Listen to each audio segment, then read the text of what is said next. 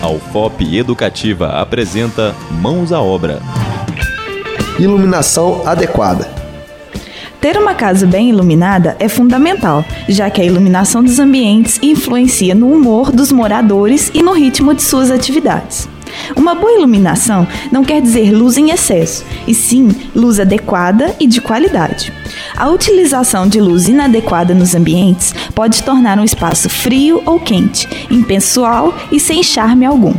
Planejar a iluminação ajuda no equilíbrio entre luz natural e luz artificial, além de racionalizar o consumo de energia, ajudando na redução da conta de luz.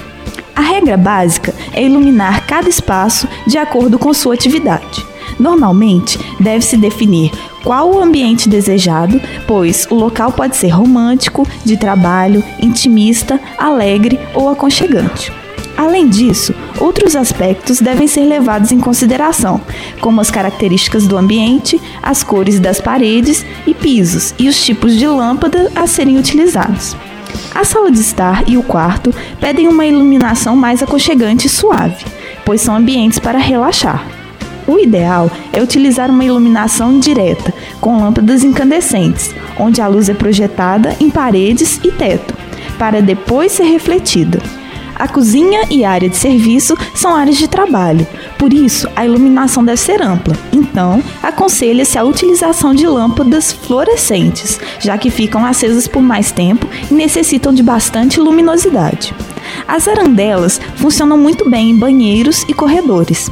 A iluminação é uma ferramenta importante para a decoração, pois abre possibilidades como unir espaços, causar impacto e destacar formas e cores.